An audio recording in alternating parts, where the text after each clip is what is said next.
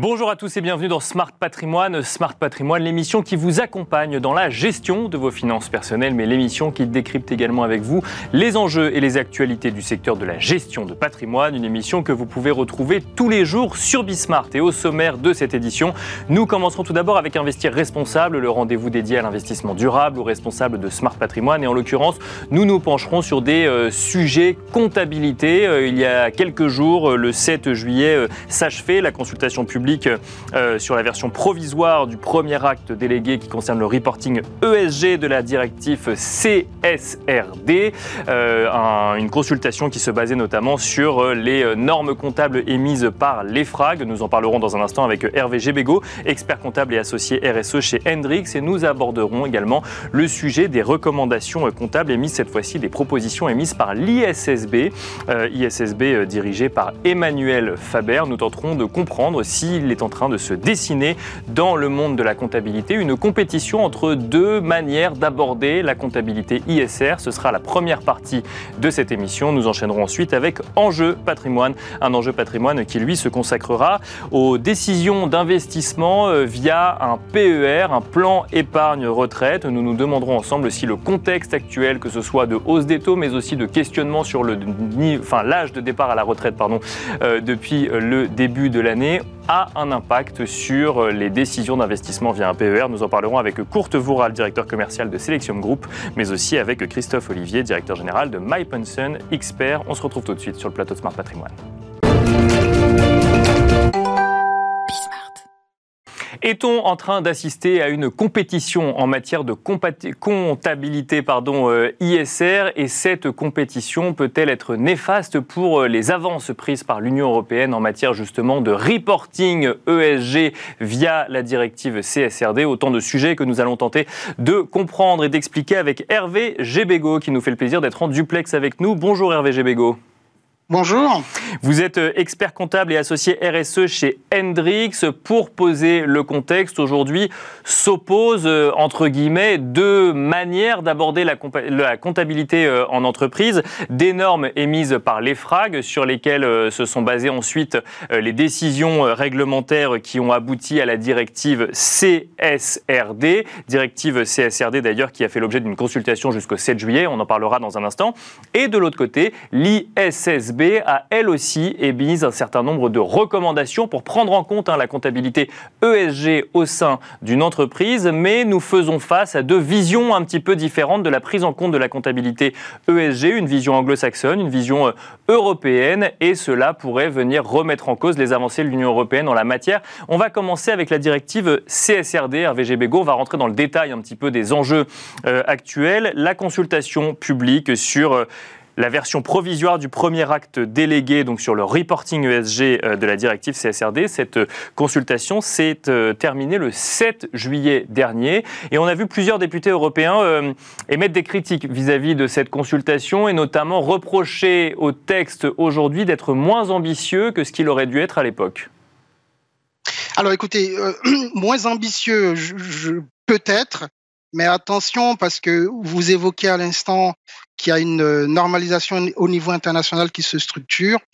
Il faut savoir que l'Europe a pris euh, euh, des engagements quand même extrêmement forts, contrairement à ce qui se passe justement dans un contexte international au niveau de l'ISSB.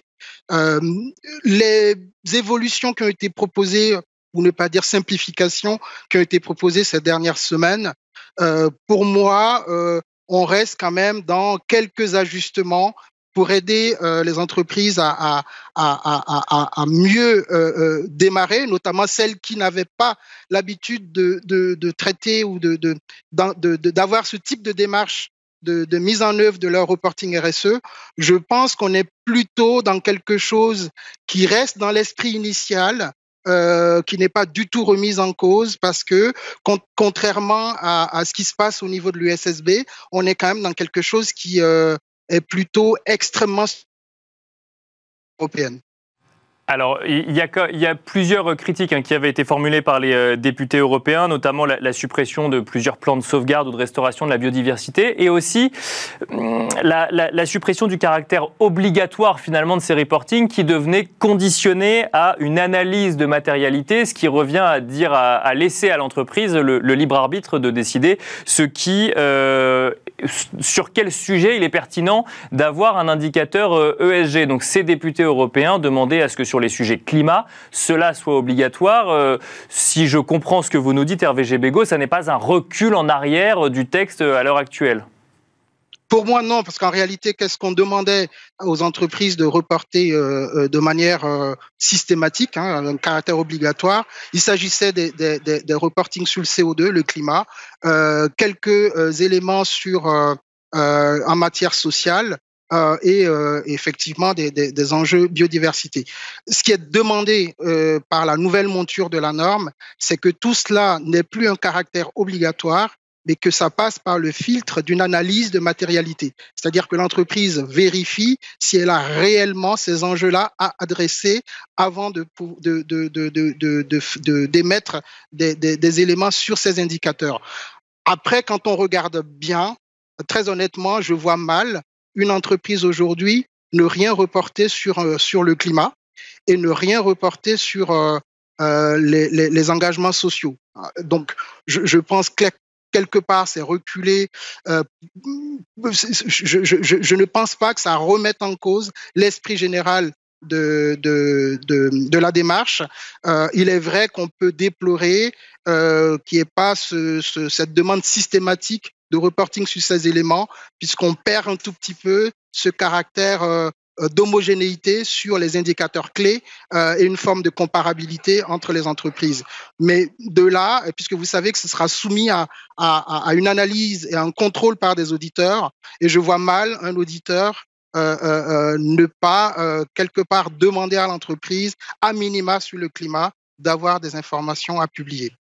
Parce qu'on on rappelle hein, que cette euh, directive CSRD euh, se trouve dans un contexte un peu plus global où euh, les investisseurs sont eux-mêmes soumis à des normes pour ensuite décider d'investir dans des entreprises et il y a cette demande aujourd'hui de pouvoir avoir un langage commun vis-à-vis -vis des données qui remontent. Le fait de laisser à l'entreprise le choix de mettre les indicateurs ESG là où elle estime qu'il y a matérialité, ça n'est pas dévoyer le texte d'une certaine manière. Non, puisque l'idée, c'est quand même de rapprocher le sujet au modèle économique de l'entreprise et l'analyse de matérialité, qui est un exercice qui, de ce fait, va devenir très, très rigoureux, donc qui sera très regardé, la manière dont l'entreprise choisit euh, les enjeux clés sur lesquels elle doit euh, publier des informations va être extrêmement euh, important. Après, vous savez que l'EFRAG prévoit de publier des normes sectorielles. Vous voyez bien que quand on parle de, normes sectorielles, on va avoir quelques indicateurs sectoriels qui, de fait, euh, vont, vont avoir un caractère pas obligatoire, mais difficile qu'une entreprise dans un secteur donné de ne pas publier euh, les, principaux indicateurs attendus par la norme au niveau de son secteur d'activité. Donc, je, pense, on peut effectivement le déplorer. Vous avez raison euh, d'avoir quatre, cinq indicateurs clés publiés par tous, mais je ne pense pas que ça remette en cause fondamentalement euh, l'exercice qui va être opéré au niveau des entreprises. Alors, on parle là, euh, Hervé des normes émises par l'EFRAG. Il y a un autre institut qui lui aussi émet euh, des normes comptables, donc euh, pour faire remonter effectivement ces, ces, indicateurs ESG au sein des entreprises. Il s'agit de l'ISSB, qui est dirigé par Emmanuel Faber.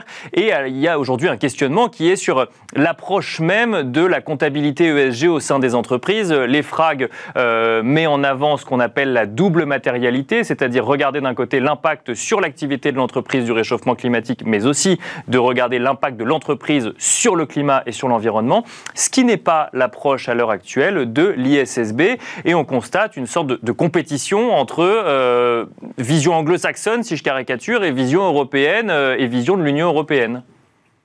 Bah, Finalement, le, point principal, parce qu'on voit bien quand on écoute Emmanuel Faber, ce qu'il nous dit, c'est que nous sommes la norme internationale, enfin nous sommes l'entité publiant des normes internationales. Nous avons d'une certaine façon une mandat de, du G20, une sorte d'argument d'autorité qui semble dire ben, ça y est, on est là et, et, et, ce qu'on va proposer va, va, doit être pris en compte de manière, euh, de, de, de, de, manière systématique.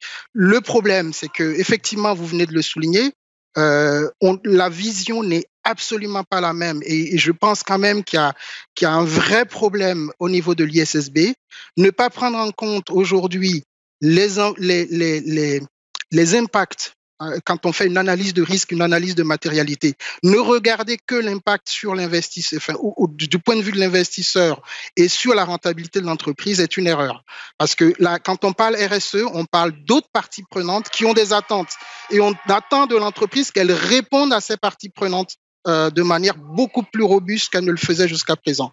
Euh, malheureusement, l'orientation que prend les normes de l'ISSB euh, semble euh, euh, je pense qu'on on, on recule fortement par, par rapport à, à, à, à, ce qui est attendu et ce qui est fait au niveau de l'Union européenne. Il y a aussi un élément qui, est, qui peut être inquiétant parce que on parle beaucoup de comptabilité, de comptabilité. Euh, je, je, rappelle quand même que la comptabilité, c'est beaucoup plus large. Là, on parle d'indicateurs extra-financiers, d'indicateurs biophysiques, euh, mais la comptabilité demain, il s'agit de, de, de changer la norme comptable financière elle-même. C'est elle qui est le vrai langage. Euh, alors j'entends soit Emmanuel Faber dire oui, euh, c'est le langage de la comptabilité. On n'y est pas encore. La question demain, c'est ne pas avoir dans la comptabilité financière classique cette seule vision actionnariale du sujet. Et, et c'est ça le, le, le, vrai défi. Euh, et il faut être très vigilant puisqu'il y a, y a vraiment ce rouleau compresseur d'un homme international avec euh, effectivement ce, ce, ce, mandat du G20, etc., et, et, et qui nous aveugle sur le vrai enjeu et les vrais sujets et la vraie norme qu'on va devoir produire puisque les parties prenantes, l'ensemble, y compris les investisseurs, attendent autre chose qu'une simple analyse de la rentabilité financière de, l'entreprise. La RSE semble vue comme un, simple risque ou une opportunité supplémentaire comme n'importe quel risque ou, opportunité à analyser on est bien plus, plus au-dessus de ça. Ce que vous décrivez, c'est la vision effectivement de l'ISSB sur le sujet. Ça n'est pas la vision des textes réglementaires de l'Union européenne. Donc je rappelle la directive euh, CSRD qui elle-même va permettre à la directive SFDR qui, se, qui elle pour le coup est plus consacrée euh, aux organismes financiers d'entrer encore mieux en application. Tout cela est basé sur les normes de l'EFRAG. Est-ce que cette compétition au niveau international et cette décision ou en tout cas ces propositions de l'ISSB qui arrive après que l'Union européenne ait commencé à émettre, euh, enfin à réguler sur le sujet. Est-ce que cela peut remettre en cause l'avance européenne, si je puis dire, de l'ESG, du financement euh, d'entreprises euh, vertueuses via des indicateurs ESG J'ai le sentiment, malgré tout, que l'EFRAG résiste mais vous voyez bien le rouleau compresseur, comme je vous le disais, l'argument, il est tout trouvé. Euh, les investisseurs attendent ça, donc il faut répondre aux investisseurs. Euh, on a des mandats, et, et mais pour l'instant, ça résiste. Mais il y a quand même, euh, il faut, il faut, faut, faut être vigilant parce que effectivement, euh, il y a quand même un, vrai travail qui a été fait au niveau de l'Union européenne, une vraie avancée sur ces questions-là, et euh, euh, quelque part une, une, acceptation. Enfin, on sent quand même que les entreprises ont enclenché une dynamique vers cette vision de la double matérialité. Il serait vraiment dommage qu'on revienne en arrière sous prétexte que les investisseurs attendent autre chose.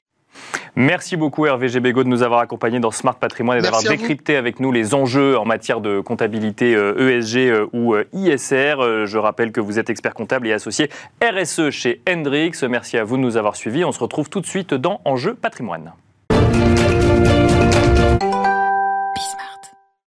Et nous enchaînons à présent avec Enjeu patrimoine. Nous allons tenter de comprendre ensemble si le contexte euh, économique, mais aussi pourquoi pas politique en France, a un impact sur les décisions d'investissement ou de versement sur son PER. Pour en parler, nous avons le plaisir de recevoir deux experts du sujet sur le plateau de Smart Patrimoine. Nous avons le plaisir d'accueillir tout d'abord Christophe Olivier. Bonjour Christophe Olivier. Bonjour. Vous êtes directeur général de MyPension Expert. Nous avons le plaisir d'accueillir également Kurt Voral. Bonjour Kurt Voral. Bonjour. Vous êtes directeur du développement de Groupe. Alors je disais contexte économique et politique, messieurs, puisque depuis le début de l'année, effectivement, l'actualité a été marquée par un certain nombre de, questionnements, si je puis dire, sur la réforme des retraites, réforme des retraites qui est finalement euh, passée. On peut se demander si ça a un impact sur le PER. Et puis, il y a également le sujet de contexte économique, de hausse des taux directeurs pratiqués par la BCE depuis également quelques mois, et donc qui, qui remet un petit peu en cause les certitudes d'investissement qu'on pouvait avoir. Et on va se demander ensemble si aussi cela a un impact sur les décisions d'investissement euh, sur un PER. On peut peut-être commencer avec vous, Christophe Olivier. Question très simple. Est-ce que le sujet réforme des retraites, est-ce que l'allongement de la durée travaillée et donc de départ à la retraite a eu un impact selon vous? Est-ce que vous avez constaté un impact sur la manière d'aborder le PER Alors sur la manière d'aborder le PER, pas nécessairement. Euh, techniquement, il devrait y avoir un impact, puisque si vous décalez euh, de deux ans euh, l'âge légal, vous allez probablement euh, décaler l'âge réel de départ. Bien sûr probablement pas de deux ans, puisque un certain nombre de personnes sont déjà amenées à partir nettement après 62 ans. Les estimations du Conseil d'orientation des retraites, c'est qu'en réalité, à terme, l'augmentation de la durée sera de l'ordre de six mois, passage de 64,1 à 64,6 mois cet impact-là, euh, il, est, euh, il est théorique. Dans la réalité, la réforme de la retraite, elle a amené les gens à se poser la question euh, de la retraite. Et donc, on a eu une augmentation des requêtes sur notre site de questions qui portaient à la fois sur la retraite et sur l'épargne retraite. Donc, un intérêt qui a, qui a, été nettement supérieur. Après, dans les comportements de versement, aujourd'hui, on ne constate pas de modification profonde. Donc, aucune évolution. Euh, d'ailleurs, euh, si j'ai bien compris ce que vous nous avez dit, c'est globalement si l'âge donc euh, limite de départ à la retraite obligatoire, lui, a été décalé de deux ans. Dans les faits, dans les simulations qu'on faisait vis-à-vis des gens qui souscrivaient un PER, on était déjà au-delà des, des, 62 ans, si je ne dis pas de bêtises. Alors en fait, oui, quand on fait souscrire un, PER, on demande à la personne quel est son âge prévisionnel de retraite. Et tous les calculs de gestion pilotée à horizon retraite, qui est le mode par défaut euh, qui a été euh, choisi par le législateur, euh, se réfère à cet âge de départ choisi par le futur retraité. Il se trouve que cet âge choisi était déjà nettement supérieur à 62 ans en moyenne.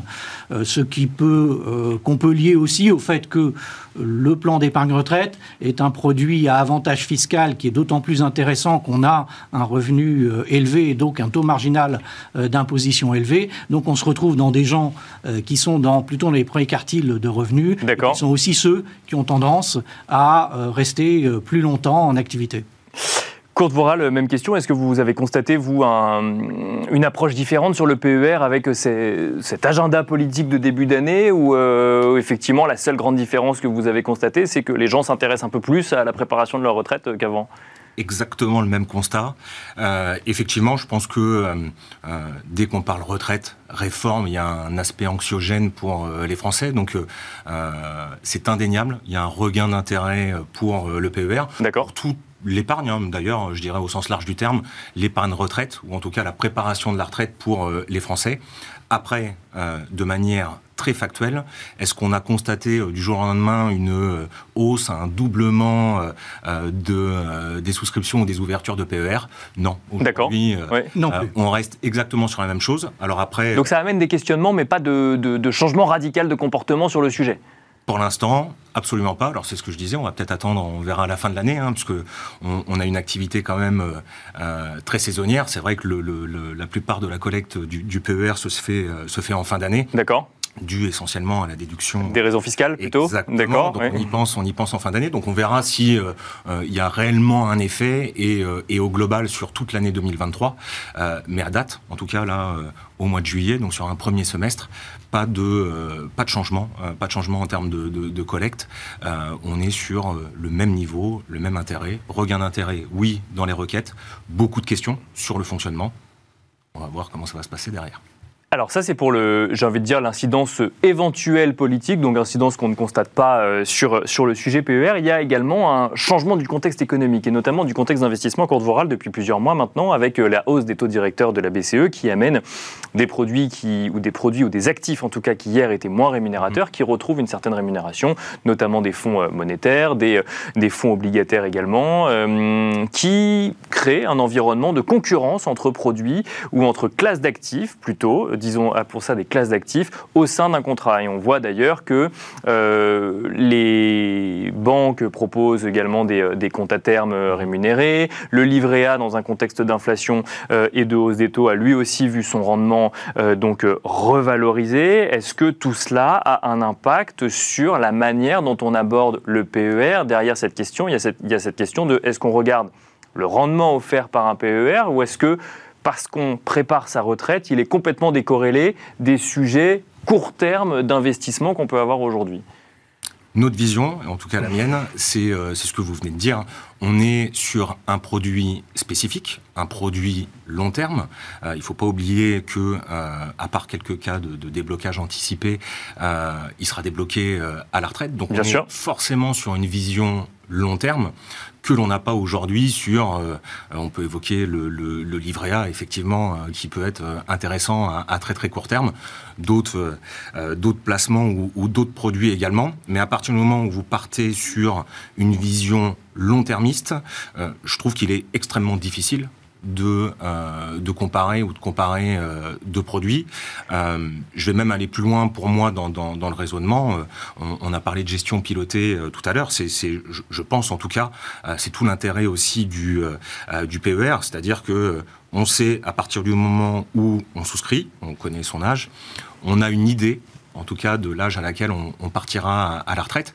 Et on va construire cette stratégie d'allocation justement avec une horizon euh, de temps plutôt longue. Donc en allant chercher quelque chose de plus dynamique euh, au départ pour le faire fructifier, puisqu'on peut lisser effectivement les, les, les, à-coups de, euh, des, des, placements plus dynamiques. Donc pour quelqu'un qui démarrerait, alors la question peut se poser effectivement sur quelqu'un qui est proche de, la retraite sur, encore une fois, une, un, horizon très court-termiste. Pour quelqu'un qui a plus le temps de le préparer, je, je, ne pense pas qu'on rentre finalement en concurrence par rapport Donc on reste sur des actifs risqués, entre guillemets, euh, type action, et euh, le sujet d'obligation aujourd'hui, enfin le sujet euh, investissement obligataire ou le sujet monétaire à court terme n'est pas quelque chose qui rentre en compte dans une stratégie d'allocation sur un PER. Tout dépend de la stratégie Bien définie avec le client. Oui, ça dépend, ça dépend de lui quand même, effectivement, rappelons-le. Et de son âge. Forcément. Plus, encore une fois, hein, plus il est jeune, plus on va pouvoir se permettre euh, d'être dynamique et, euh, agressif sur, euh, sur la stratégie. Christophe Olivier, même question. Est-ce que vous constatez, alors c'est vrai que je, parle du contexte de niveau de taux, on peut aussi peut-être évoquer des coûts du financement qui sont parfois plus élevés, des niveaux coûts de la vie ou en tout cas une perception du coût de la vie qui est plus élevée. Est-ce que ces niveaux de cette concurrence des placements qu'on a décrit dans un instant, mais également cette, cette euh, considération vis-à-vis du niveau de vie en 2000, à mi-2023 euh, a un impact sur des versements, des stratégies au sein d'un PER Alors, déjà, quand on regarde les, enquêtes qui sont faites auprès euh, des Français, ils déclarent en moyenne que euh, ils augmentent leur épargne de précaution du fait de l'environnement euh, économique et financier et qu'ils ont moins euh, d'argent à mettre pour leur épargne retraite au, sens général. D'accord. Il ne veut pas dire un véhicule particulier.